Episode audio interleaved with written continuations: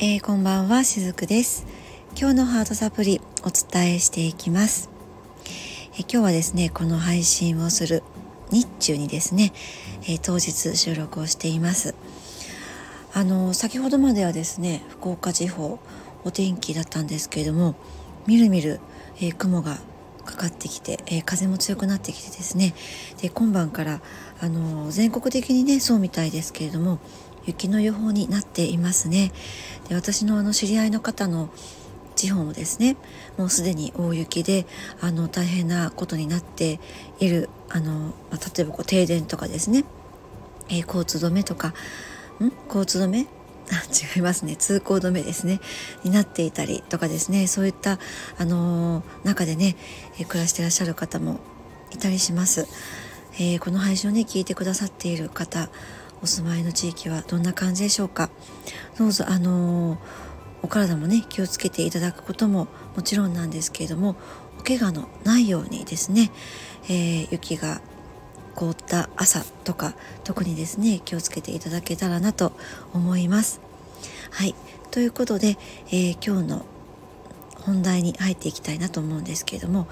今日お話ししていく内容は、えー、私 LINE の方でですねブログもしているんですがそちらの方にも、えー、朝投稿をした内容の、まあ、もうちょっとこう、えー、耳で聞くサプリ版ですねということでお話をしていきたいなと思うんですが、まあ、タイトルとしてはですね不満はいけない感情でサブタイトルとしてオリジナルが生み出されるタイミングということでねお伝えをしていきたいなと思うんですけれども、えー、皆さんね生きていると不平不満ってきっとね一つや二つ、まあ、どんな人でもあるかなと思うんですね。でまあその不満とか不平とかそういった感情がいけないものだって思われている方も、うん、本当にねたくさんいらっしゃる、まあ、これはもう100人いたら100人ほぼ全員そう思っていらっしゃる節があるのではないかなと思うんですね。まあ、ダメな感情ネガティブな感情良くない感情っていうふうにですね思っていらっしゃる方多いかなと思うんですけれどもでもこのね不平とか不満があるからこそ本当の自分の思いとかやりたいことっていうのが、えー、見えてくるものだとも思っているんですね。皆さんですねこの不平不満を言ってはいけないと思ってもいるし、まあ、言わないようにもしようって思っている、まあ、愚痴は良くないもんだって思っていらっしゃるしなるだけ知らなあのしないようにしようって思っているかなと思うんですね。でも実際その皆さんの周りで不平不満を言うような人、まあ、愚痴るような人がいたらですねよくこういった方たちを観察してみるとこの人たちっていうのは、まあ、その皆さんの前とかでは、えー、不平不満をね言ったり、えー、愚痴ったり、えー、してるかもしれないんですけれども実はこういった方たちも他のところではめちゃくちゃ我慢をしている人だったりするんですね。で人間っていうのはこういうふうにどこかで自分の言いたいことを我慢するあ耐えた耐え忍んできた、えー、口にチャックみたいな感じでですねぐっと、えー、こらえて我慢して抑えてはきたけれどもまあそういった状態っていうのはずっと有効ではないんですよね。なのでそれをこう吐き出したいというか言いたいことができない時にやっぱりそれがわっと溢れてきちゃったりもやっぱりすると思うんです。それが、え、不平不満を言ってしまっている現象だったり愚痴を言っている、え、現象だったりするんですね。で今そういう目の前に不平不満を言う人愚痴る人がいると、まあ、それは当然だけれどもそういったのは気分良くないなとかあ嫌だなって思っちゃうもんだからそれを見たり聞いたりしているこの放送を聞いてくださっているあなたもあんな風になるなんてダメだなっていう風に思ってしまってまたどこかで自分を抑えたりっていうこともしたりするかなと思ったりします。でも今度はじゃあご自身が我慢した時にですねじゃあそれがずっとずっと我慢できる状態が続くかっていうとやっぱりそれもエンドレス永遠には我慢できないと思うんですね。なので誰かそれこそ、まあ、兄弟とか家族に愚痴りたくなってしまったりとか不平不満を言いたくなったりとかお友達をちょっと捕まえたりしてですねちょっと話聞いてよみたいな感じで、えー、聞いてもらったりとかどうしても誰かを捕まえてこの気持ちを吐き出して、えー、そういったことをしたくなることもあると思います。えー、私はですねこれまでたくさんのお客様のお話も聞かせていただいている中でどうしてもやっぱりその我慢をする人っていうのは大半ですねその我慢っていうものが本当にずっと一生我慢できた状態で続けていけるのかっていうと全くその反対が見えてくるんですね。ある人はもう感情的になってしまってえー、本当はプチってこう切りたくないのに、まあ、そういったキャラでもないのにすごく切れやすくなってしまって、まあ、しょうがなくなってるんですとかですね一回不平不満を出してしまったらもう止まらないんですとか誰かに聞いてもらわないと気が済まないんですとか。あるいはこの感情のところで我慢をずっとずっと続けてくるとどうしても言葉として表に出せない分体に症状としてあらゆる不具合とか病気あるいは怪我ですね。そういった風にして、えー、発症する。体が表現する。っっていうこともあったりします。とにかく、まあ、その我慢っていうのはずっとはすることはできないものなんですよね。感情っていうのはきちんと言葉でもって何かしら表現するかあるいは口に出して表現ができない時は体を通してそれを表現するかもうどちらかなんですよね。でも本当にその不平不満とか愚痴っていうのはみんな言いたくて言っているわけではないんですよね。不平不満大好きとか愚痴大好きっていうふうに言っている人はもちろんいないんだけれども多分不平不満を言ってしまうそういった自分のことも良くないっていうふうに思っている人もたくさんいると思います。